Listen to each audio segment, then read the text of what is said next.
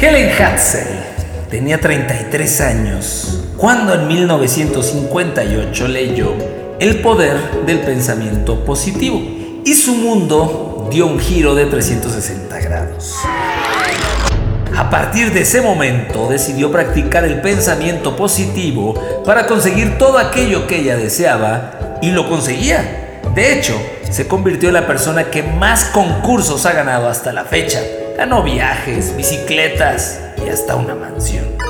¿Quieres saber más sobre cómo lo conseguía? Aquí te lo cuentan tus cracks de toda la vida.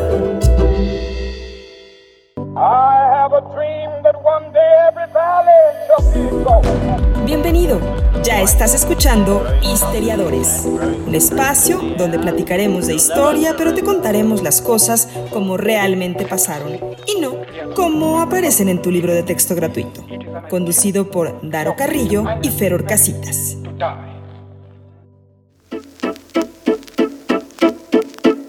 ¿Qué pasa amigos histeriadores? Sean todos ustedes bienvenidos al mejor podcast de toda la galaxia. Este, esto es Histeriadores, así pasaron las cosas. Platicando con ustedes desde el planeta Kepler, los saluda Daro Carrillo y aquí a mi izquierda, mi querido Feror Craxitas. Aquí andamos, mi crack, listos para una charla rica, amena, divertida, informativa. Sobria. Y, y demás. Eh, no estoy tan seguro. No, la verdad es que ya traemos algunos whiskitos encima, como se puede ver en la imagen número 2 en nuestras redes sociales. Mm. Ay, pero qué bien nos trata. Oye, no, el señor Johnny Walker y el señor, este, ¿qué es eso? Chivas, arriba, Chivas, la Chivas. arriba las Chivas. che equipo feo. Jamás imaginé que fueras a decir eso. Las Rubén, Chivas. póngala a poner, por Sí, sí, sí. Loop. Dame un loop. Chivas, Chivas, Chivas. Ya cada que presente. Ya. Arriba las Chivas. El nuevo Tuscumbia. Sí, sí, sí, sí, sí. Mi Rubens le va a las Chivas. ¿Ah, sí? tiene el infortunio de Ah, irle esa no me la sándwich. Guadalajara. Este, está, ya sabes, cuando se chingaron a la América. Es que es. Es que son puros mexicanos. Son puros No, mexicanos. Eso es lo que, lo que mucha El gente dice, ¿no? El argumento de no, es que es un equipo hecho en México. Es el equipo más mexicano. Sí, sí, y naturalizado. Su historia, la bandera es, sus colores es por la bandera francesa. Chingos de técnicos extranjeros, ya han tenido naturalizados. Ya, por favor. En fin, Ya, por favor. podemos estar hablando de fútbol. El monólogo de mi crack se llamaría el Sí, episodio. sí, sí, sí. Pero no lo vamos a hacer.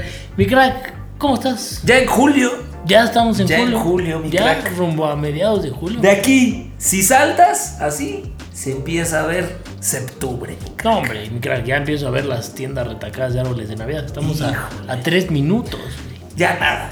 ¿Cu- ¿Cuál es tu eh, estación favorita de la Fíjate que los 40 principales. Exacto, exacto. Me gusta. Me gusta el popcito y la hora de Luis Miguel.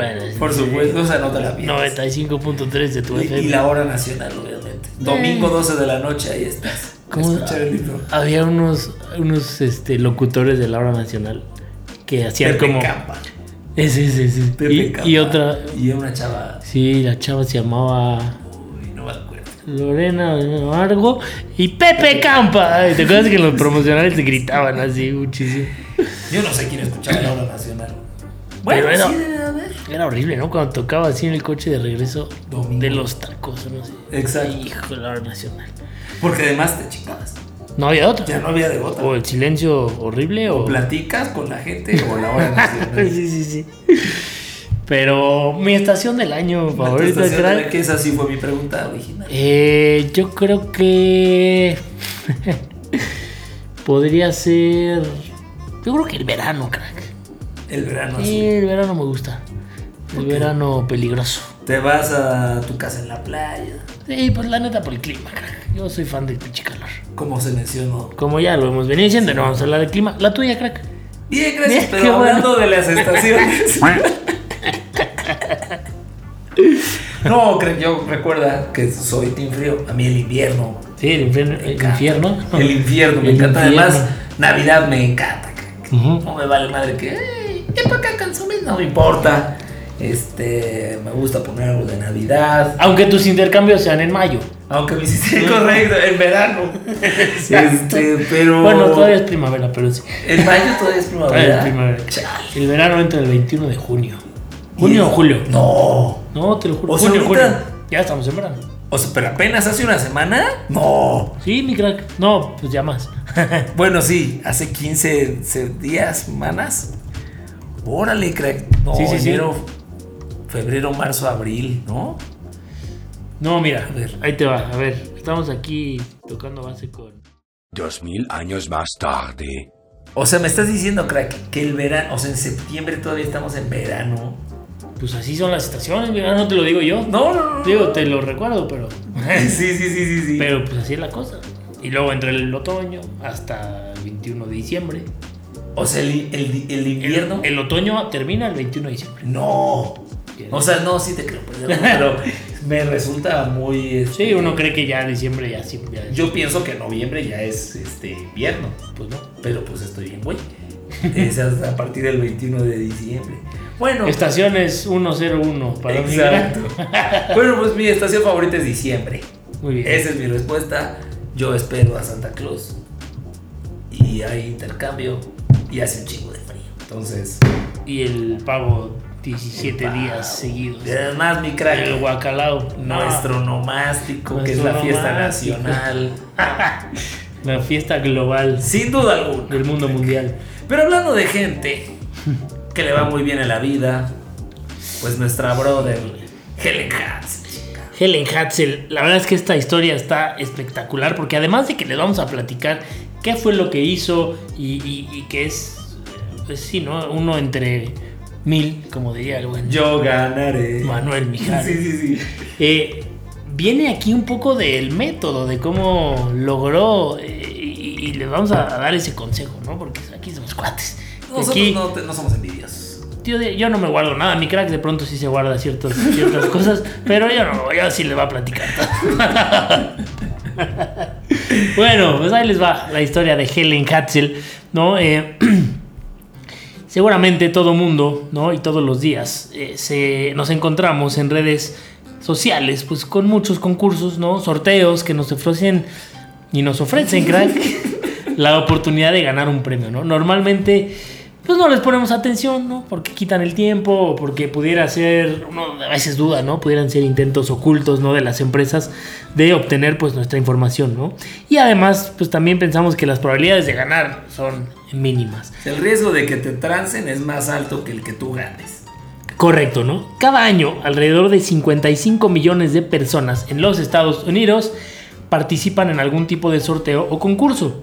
Y aunque hay muchas formas de participar, la mayoría de los concursos hoy en día son vía internet, donde las personas pueden participar a través de retweets en Twitter, eh, agregando un hashtag, fotos en Instagram o llenando formularios digitales. Di un pleonasmo ahí. ¿no? Así, fotos en Instagram, en Instagram. Correcto. Retweets en Twitter. El poderoso Thor. Pero bueno, mi crack amigos, existe una comunidad de ávidos concursantes que domina el arte de ganar estos sorteos. Son personas que se llevan muchos premios cada año, como viajes, coches, entradas a eventos, aparatos electrónicos y dinero en efectivo. Para ello, se han convertido pues obviamente en, lo adecuaron a que fuera su estilo de vida. Se reúnen en foros de internet, se suscriben a boletines eh, semanales, van a convenciones en todo el mundo, intercambian estrategias, relatos de sus ganancias monstruosas en grupos privados en Facebook.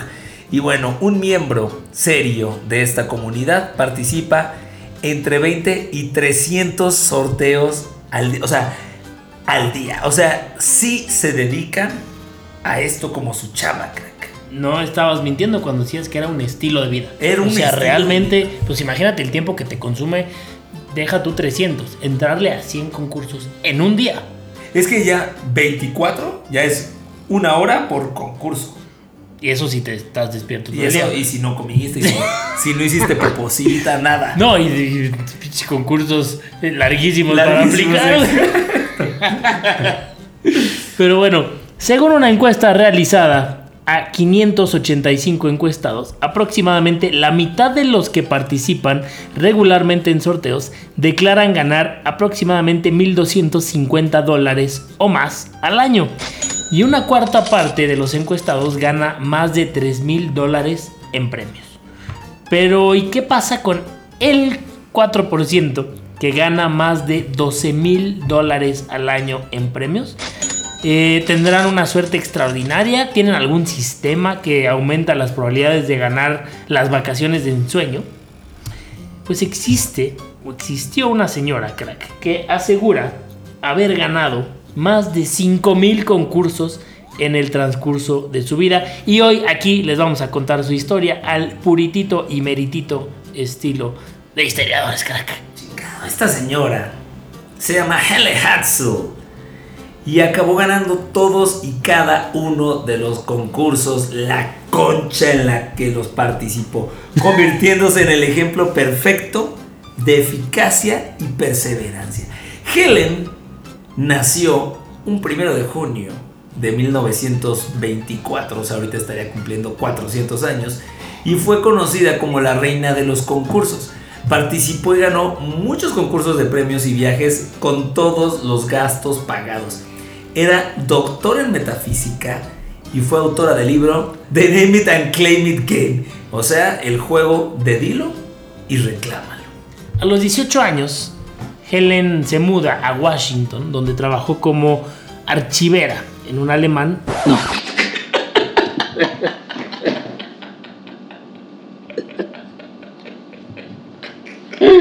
Ese, ese, ya es el Chivas hablando, ¿eh?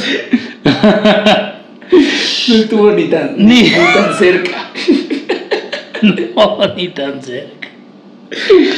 Bueno, trabajó eh, como archivera en un almacén. Y todos. Ah, ah vaya. Ahí mismo, en Washington, conoció y se casó con Pat Hatzel durante los años de la Segunda Guerra Mundial. Tuvieron tres hijos y Helen fue presidenta del coro de la comunidad de Grand Prairie líder de las Girl Scouts y miembro de la junta de la Asociación de Padres y Maestros de su localidad. O sea, era una persona ocupada que tenía activa, activa exacto, ¿no? Eh, diferentes eh, eh, actividades en el día a día, ¿no? Años más tarde, incluso se convirtió en redactora de noticias de sociedad de Irving News Record, o sea, el social, el club social de allá de Irving, en Alemania. Entre Alemania. Eh, en la época de Hatzel, pues era muy popular esta actividad que ya les platicábamos de participar en concursos, donde la gente dedicaba mucho tiempo, muchas horas y mucho esfuerzo a eh, suscribirse, ¿no? A intentar ganar sorteos eh, y premios, ¿no? La estrategia más común consistía en participar en el mayor número posible de concursos, ya que esto, pues, evidentemente aumentaba las probabilidades de salir ganón. Los Hatzel empezaron a participar en concursos en 1948 como afición familiar, enfocándose principalmente en aquellos de habilidad. Un año más tarde ganó un kit para un tratamiento permanente en el pelo de la marca Tony Home. Helen entonces dijo, voy a tomar un curso por correspondencia sobre redacción de concursos y aprendió que los jueces de los concursos generalmente buscaban algo diferente, algo que resaltara ya fueran palabras o frases o incluso algo de humor. Y entonces Helen decía que el humor le hizo ganar más que cualquier otra cosa. O sea, de ahí se agarró, ¿no? Y encontró el hilo negro y dijo, se los va a divertir. Ella sí encontró el hilo negro de verdad. Es correcto, ¿no? En el año de 1957 la familia empezó a ganar concursos con un poco más de frecuencia, como el del hijo de 6 años de los Hatzel que se ganó unas pistolas de juguete por el simple hecho de ponerle nombre a un pony, mi crack. Mira. En el 59, Hatzel contó a una columnista de un periódico local que acababa de ganar una batidora eléctrica por inventar el nombre de un nuevo pastel y además había ganado otras dos batidoras en otros concursos. Eh, en 1963, Hatzel fue elegida presidenta de un club de escritura y concursos eh, allá en la zona de Dallas conocido como los Compatriots, de los cuales varios miembros eran escritores de ficción, poesía o libros de texto que se enfocaban en esta industria de los concursos. Yo ahí me pregunto, crack, si entras a un grupo de gente que siempre está concursando, pues ¿qué no se vuelven tus rivales? como.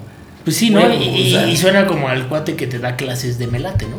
Exacto. O sea, ¿por qué estás en este mundo de los concursos y no te has ganado el concurso que te da 20 millones de dólares? Exacto. Y estás en otro donde hay 100 personas que están haciendo lo mismo que tú. Correcto. Bueno, no entiendo, pero bueno, no la voy a cuestionar tampoco porque pues, Pues es- es así, así pasó. a ella le fue bien.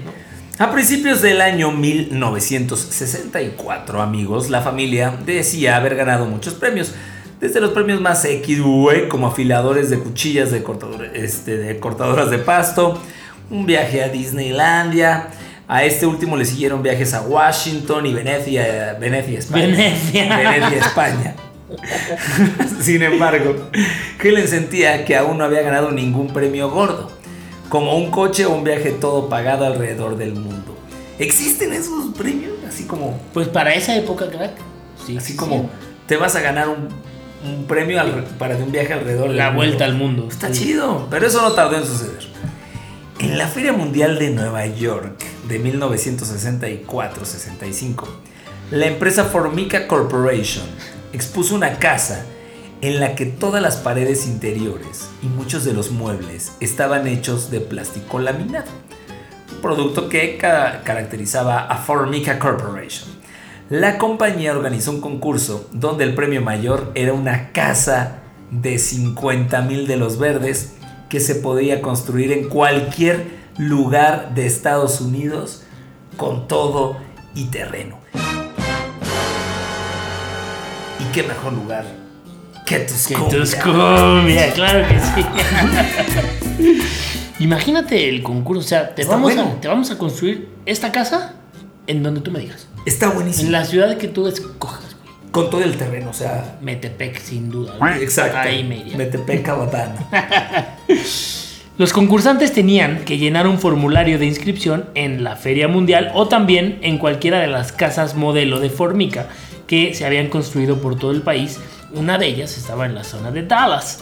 En el formulario se pedía al concursante que respondiera brevemente sobre lo que le gustaba de la casa y qué sugerencias tenía para futuros productos de Formica.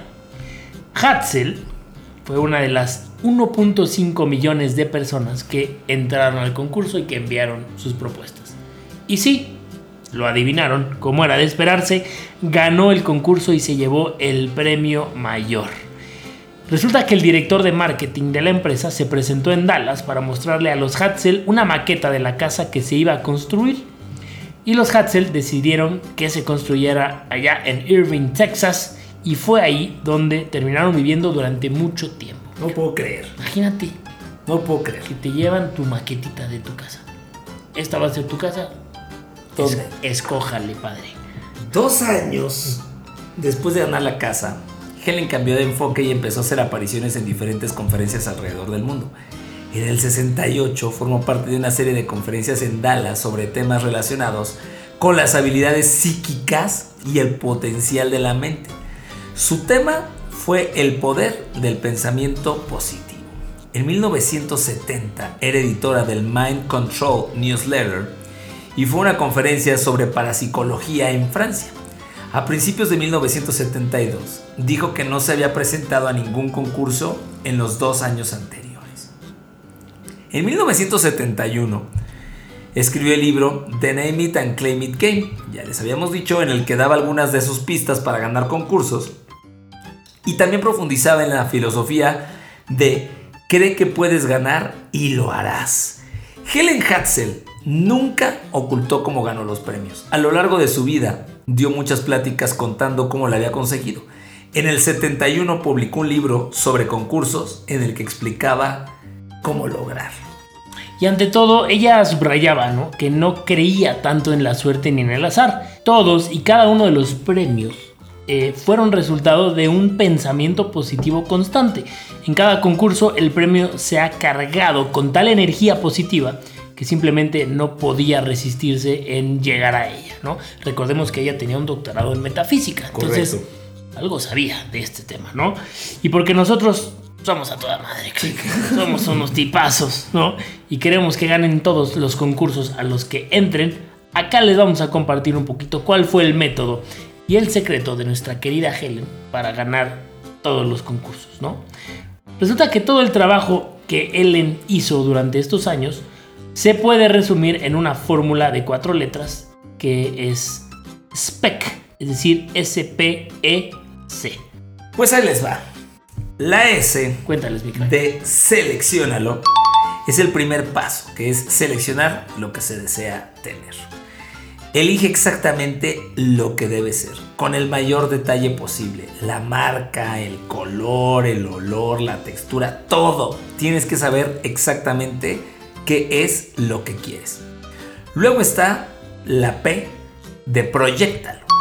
Lo siguiente es imaginarte ya teniéndolo. ¿Cómo te vas a ver? Si se trata de un coche, ¿cómo te sientes manejándolo? ¿A qué huele? Mucha gente le responde pues a cargo. Este, a tiro, este, cómo suena el motor, cómo se siente el asiento, de qué está hecho. Imagina que lo manejas, que lo limpias, que lo tocas. Ya no estoy tan seguro si está hablando de automóviles, pero bueno, igual consiguió todo lo que quiso esta señora. Cuantos más detalles puedes proyectar, mejor. La meditación de visualización es un buen método para este punto en particular. O sea, es decretar, es visualizar, Es verte ahí, es creértela. decir ¿no? así, así se siente, así huele, así todo. Este huele a padalustro, ¿no? Exacto, exacto. Bueno, después de participar en un concurso y esperar los resultados, Helen siempre hacía esta visualización todos y cada uno de los días de forma continua. También es importante pues no perder la fe, ¿no? Para que no lleguen sentimientos negativos eh, ni haya dudas, ¿no? Si lo haces, simplemente pues vas a neutralizar el trabajo positivo que has hecho y pues no va a llegar el resultado. Entonces siempre es importante tener fe. Después el número 3 viene la E de espéralo, ¿no? Debes estar absolutamente seguro de que llegará sin ninguna duda, ¿no? Es como pedir algo por internet. Tienes la seguridad de que va a llegar. Puede que el tiempo varíe, puede que se tarde, puede que llegue más rápido o más lento, Pero vaya. pero va a llegar, ¿no? ¿Cómo- Entonces tienes que esperarlo. Como la vez que pediste cervezas este, sin alcohol. Llegaron. Llegaron. Siempre. Sin alcohol, pero, Pero llegaron. Es que no visualizaste el alcohol. Correcto. Solo la cerveza. la lata vacía. Solo la lata. Bueno, y el último punto que es la C de collect, es decir, recógelo en español. eh, pues ahora sí ya toca recoger el premio, ¿no? Puede que tengas que realizar alguna pequeña acción para ir realmente a recibirlo, o puede que esté un poco lejos o no, pero ya toca, digamos, ir ya y recogerlo, ¿no? Ya es tuyo, ¿no?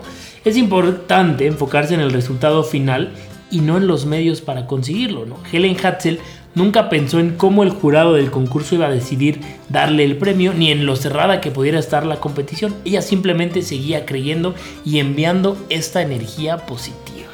Es que, crack, a mí me suena choro, pero pues es que le dio resultado. O sea, eso, ahí que no. Una cosa que siempre decía es que no hay fracaso, sino retraso en los resultados. Es una manera muy buena de verlo. Cuando después de semanas o meses de proyectar y esperar y que todavía no hay señales de lo deseado, hay que tener paciencia y seguir creyendo. Es solamente un retraso en los resultados. En 1973, Hatzel compró un doctorado en metafísica. No, perdón, completó. Acá en Santo Domingo. completó en Santo Domingo, Alemania. Completó un doctorado en metafísica, específicamente en psíquica y asesoría en la Brotherhood of the White Temple en Colorado, una institución no acreditada que había sido fundada por Maurice Doriel. Durante este periodo, replantó algunas de sus experiencias anteriores. Dijo que en 1959 leyó el libro de Norman Vincent Peale, El poder del pensamiento positivo, al que atribuyó gran parte de su éxito. Fue gracias a este libro que empezó a participar en concursos y a ganarlos. Su primer premio fue un motor de lancha en un concurso patrocinado por Coca-Cola. Imagínate, te ganaste un motor de lancha. ¿Qué tal, animal? ¿Y dónde lo ¿Y- pongo? ¿Y, la lancha? Sí, güey. Le falta viaje en lancha, ¿no? Pero bueno, luego se ganó una bicicleta para su hija, después viajes a Europa, Disneylandia y Nueva York. Helen decía que su capacidad para ganar concursos venía de la proyección de energía que cada persona posee, a la que llamaba energía áurica. ¿no? Ella defendía una frase que decía, todo lo que la mente puede concebir y creer lo puede lograr. Continuó dando conferencias en Inglaterra, Canadá y también por todo Estados Unidos. También dijo que los concursos que ganaba era algo que sentía de antemano que iba a ganar, incluido el de la casa de Formica. Luego se supo que tenía elegido un lote, un terreno, y ya tenía todo, absolutamente todo planeado antes de que incluso la declararan ganadora. O sea, ella ya, o sea, es la experta y la perfecta, el perfecto ejemplo de decretar, Sí. ¿no? También dijo que había tramitado pasaportes y vacunas eh, antes de ganar un viaje al extranjero. ¡Wow! O sea, se anticipaba Dijo sí. bien, ¿sí no? En 1971 publicó un libro titulado La mujer que gana todos los concursos a los que se presenta. No pudo haber sido más literal. Esta frase se veía constantemente en muchos periódicos durante la década de los 70, pero como señalaba un reportaje sobre los concursos del Orlando Sentinel de 1982, en realidad ni siquiera los que eran buenos ganando concursos siempre ganaban, pues no. Hatzel se dedicó a dar conferencias y talleres por todos los Estados Unidos y Canadá.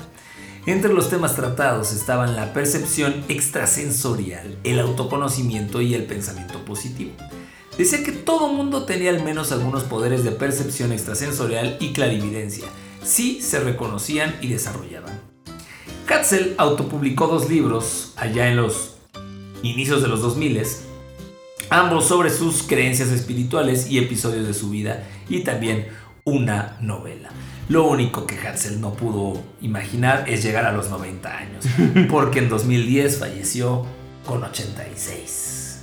Pero con 5000 concursos en la bolsa, mi crack. Se ganó su, su batidora. tumba, crack. No, la verdad, no, no sé cómo, de- o sea, ¿qué, qué, qué debates? Por más que pienses que es choro y si ganó esa cantidad de premios, incluyendo una casa, Algo ¿Qué hizo bien, ¿no? Algo hizo bien. O sea, y si su método de todo era este tema de pensamiento positivo, decretar, imaginarte, visualizarte, pues a lo mejor es una gran lección, ¿no? Para todos. Y, y no nada más en el tema de concursos, ¿no? O sea, si yo en el futuro quiero tener un puesto en el trabajo así importantísimo, o quiero dedicarme a viajar, o quiero tener el coche, no sé, pues a lo mejor es un tema de atracción y de tenerlo en mente y visualizarlo, ¿no? Nu- ¿Nunca te ha pasado que imagines algo con tantas fuerzas que sí suceda? Sí, sí, claro, claro. Es que sí creo que existe Sí. la ley de la atracción. Totalmente, ¿no? Sí sucede. Solo que esta mujer lo tenía a flor de piel. O sea, esta mujer lo creía para todo. Tú a lo mejor lo haces en algo muy, muy, muy específico y sucede y a lo mejor ya, listo. Esta mujer lo hizo un hábito. Sí, sí, o sea, yo creo que hasta se puede decir que se convirtió en una obsesión, ¿no? Sí, sí, sí. O sea, porque el estar gane gane gane y es ahora quiero más y ahora, o sea, se ganó un viaje a Disney, no, no me basta. Se ganó un coche, no, no, no es suficiente, quiero el gordo, ¿no? Atascada, mi, mi Hansel. Exacto, exacto. Pero esto de tan sé que me lo voy a ganar que me voy a ir vacunando porque pues qué pex, Es correcto. qué locura. Craxel, Exactamente. Helen Kraft. Helen Kratzel. Gracias. su, Gracias. de su natal Alemania. bueno, pues qué Pues gran mi crack. episodio. Como todos. Me está gustando esta temporada. Está buena, ya estamos llegando a su finale. Ya desde aquí se empieza ver season finale. el otoño. No, ya el casi invierno de esta sexta temporada. Es correcto, mi crack. Y bueno, señores, no se pongan tristes, porque ya vienen las efemérides de mi querido craquista. Las efemérides.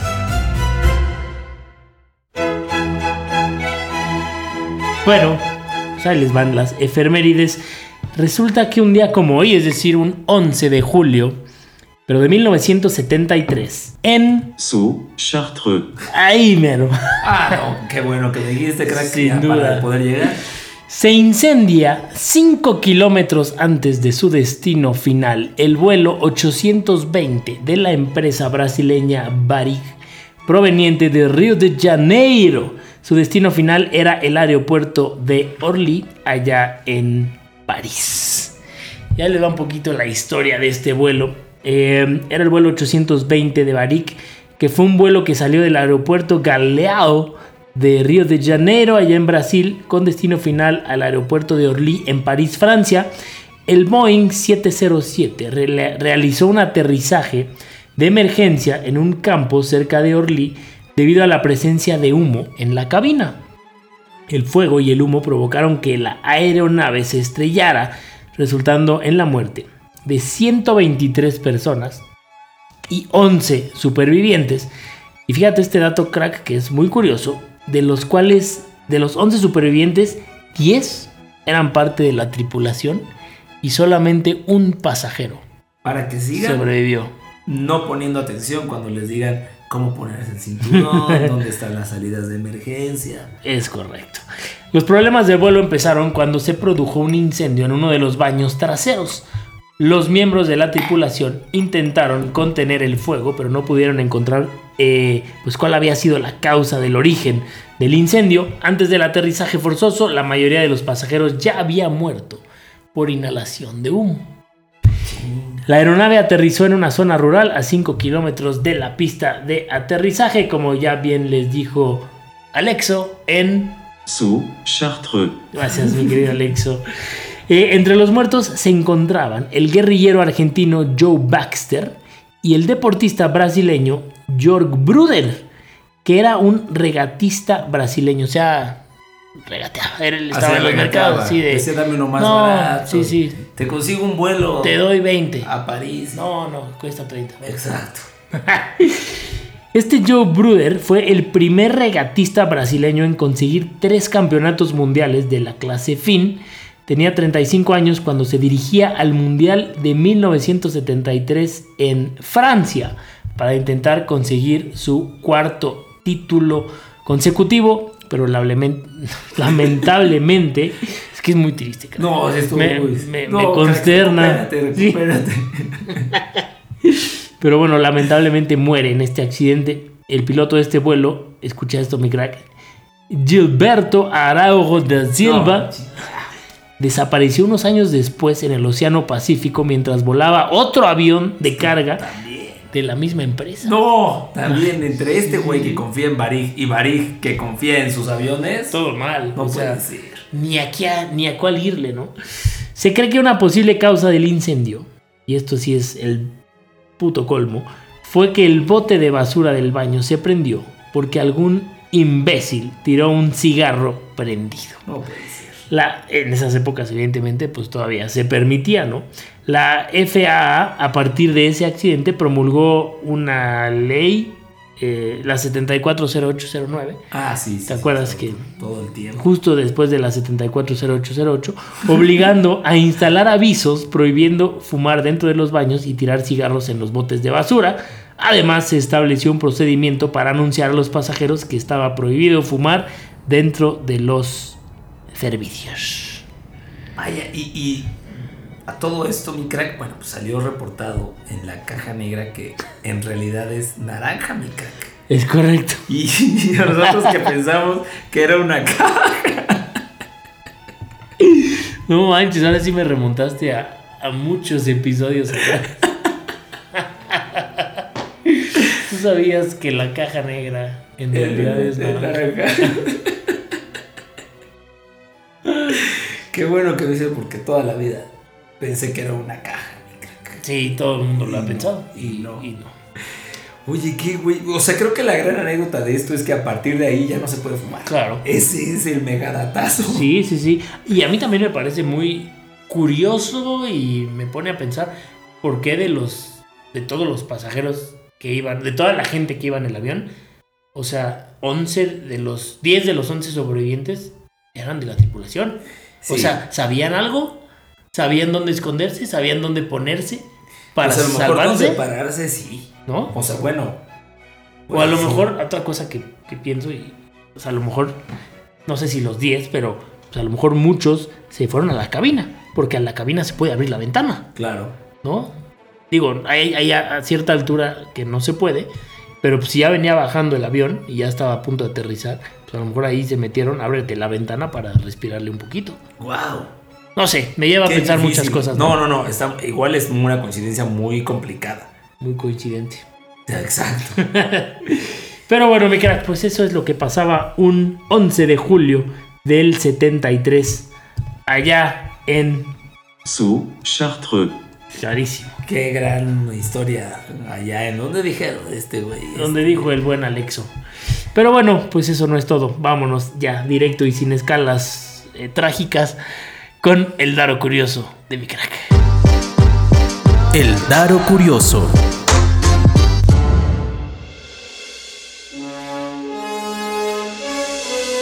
Pues ahí les va, mi crack. Si creías que tu vecino de arriba era el único que se drogaba, estás incorrecto. Los delfines también se drogan. No. Así es. Considerados unos de los animales más inteligentes, los delfines utilizan su ingenio para drogarse. Que aparte de violadores, drogos. Encuentran su droga en el veneno del pez globo como una fuente de diversión. Hay muchos videos crack de, un- de grupos de delfines, jóvenes principalmente, que manipulan cuidadosamente a un pez globo, provocándole liberar su veneno. Literal, es como una pelotita. y están así picándole y ahí vuela. el pez Picándole las costillas. Picándole las costillas y le hacen cosquillas y suelta veneno. Es el globo, no, no el cueso. ¿Qué? O sea, es, el pez globo. Es el pez globo. No es el pescuezo. Porque ese- Exacto, o sea, no. se le puedes picar las costillas y. Y también. Y también. Saca su veneno, ¿no? Exacto, exacto. No, ahí se pone muy dura la situación. Ese no te droga. No, Ese nada más. Pues el, el- el pez globo, crack, libera una sustancia llamada tetrodotoxina. Uf. Una toxina que en grandes cantidades puede ser mortal, siendo 1200, ve- 1200 veces más poderosa que el cianuro. Wow. Sin embargo, consumida en muy pequeñas cantidades, produce un efecto narcótico. Tras masticar cuidadosamente al pez globo y pasarlo a los demás miembros del grupo de delfines, entraron todos ellos en un peculiar estado de trance. O sea, lo tienen que masticar. lo, lo pican, mastican la sustancia que va sacando el pez globo y ellos se drogan. Y están felices. Y, lo ahora sí que van rolando al pez. Exacto, el único jodido es el pez que dice, no se pase de ver", porque, Pero pues, sigue vivo. sigue vivo, Ah, solo madreado porque todos lo pasaron, ¿no? Este, Es una orgía con el pez. con el pez Con globo. el pez globo. Y ellos están fascinados, Fascinados. dando piruetas, vueltas, porque están drogados. Porque consumen esta sustancia del pez globo. En la cultura asiática, el pez globo es considerado un manjar y se vende muy caro.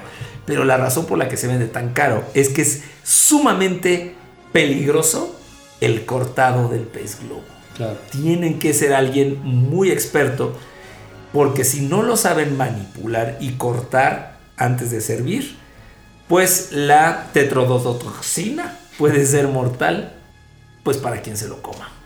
Entonces, el pez globo hay que tratarlo con cuidado. No coman delfines- pez globo. No coman pez Sí, globo, al menos que seas delfín. No, no. Estos güeyes, mientras tanto, se dan un pasón de aquellos allá. Yo creo que sí vale mucho la pena compartir un video de esto en, en redes, ¿no? Para, Sí. para ver cómo, pues cómo. ¿Cómo la pasan? Cómo la gozan. Sí, ¿no? sí, sí, sí. Goza, coqueta, goza. Ellos felices, crack, con su tetrodotoxina que encontraron en el pez globo. Y yo pienso que estas cosas no son coincidencia. No, Es parte del ciclo natural de la vida. muy inteligentes que encontraron esto los delfines. Así es. Porque seguramente los tiburones no tienen ni idea. No, esos güeyes. Las ballenas menos. Y gratis. Acá en México cuesta 1200. No es cierto, no tengo idea. Pero bueno, mi crack. Dicen. Dicen. Dicen. Dicen. Dicen. Ahí está la historia entonces de los delfines y su droga recreacional. Y nuestra droga, que es el Wisconsin, que ahora pues sí ya, voló. chupó faros. Ya fue. Y así como chupó faros el whisky, pues chupamos faro nosotros, mi crack. Nos escuchamos sin falta la próxima semana, episodio 127. ¡Ah, hijo! Achis Achis de Mariachis. Dalo Carrillo. Pero craxitas, en Histeriadores así pasaron las cosas. Ahí nos vemos la próxima semana. Vámonos. Damos por terminada la clase de hoy. Nos escuchamos la próxima semana en otro episodio de Histeriadores, donde te contamos cómo realmente pasaron las cosas. Obama out.